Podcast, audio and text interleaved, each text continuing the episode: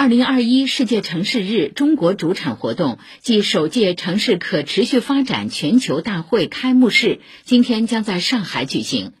作为世界城市日主题活动之一，二零二一上海国际城市与建筑博览会昨天在世博展览馆开幕。围绕“韧性城市、低碳生活”主题，一批新技术、新项目纷纷亮相展会。请听报道。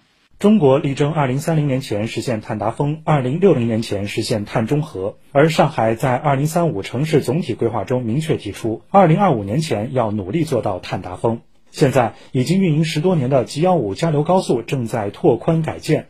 从现有双向六车道拓宽到八车道。隧道股份城建设计总院道桥院总工程师蔡养介绍，通过预先埋入的传感器，实现管理养护的数字化、智能化。同时，它还是一条低碳的高速路。对沿线的一些附属设施，比如说路缘石啊、护坡的气块啊，都是采用从河里面的挖出来的淤泥，在工厂里面的再加工以后，然后再用到这个工地上，就替代了常规用的混凝土。我们采用了一些预制拼装的技术。碳排放基本上能降低百分之十左右。放挖出来的旧料我都是要用起来的，是吧？那么这样就是你的集料、石料从矿场里面的开采、加工、再运输，那么这些环节产生的碳，我们在这个工程里面基本上就消除了。随着上海新一轮架空线入地和干箱整治三年行动计划的开展，道路设施的智能化和节能水平也在不断提升。展会现场，一款最新的综合杆受到了关注。它不仅集成了交通信号灯、路牌等功能，同时还是一网统管应用场景的智能终端，更是城市基础设施低碳减排的一个重要载体。上海秦电信息科技有限公司项目负责人杨延瑞说：“新型综合杆已经在西藏中路新天地附近试点。我们的杆件呢有一个照度、亮度的调节。”我们目前在四点自动调，最终的目标呢是根据我的车流量，根据行人然后去调。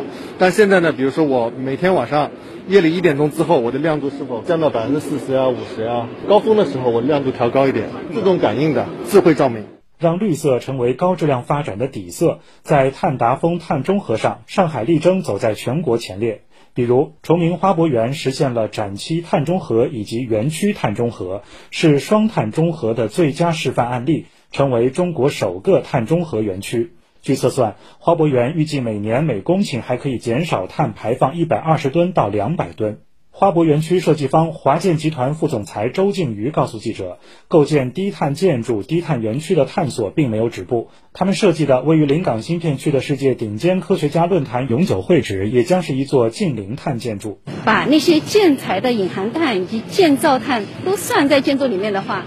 整个建筑的能耗将达到整个碳排放的百分之四十左右，所以这就是为什么在上海，如果从这个建筑端你去着手双碳技术，它是非常有意义的。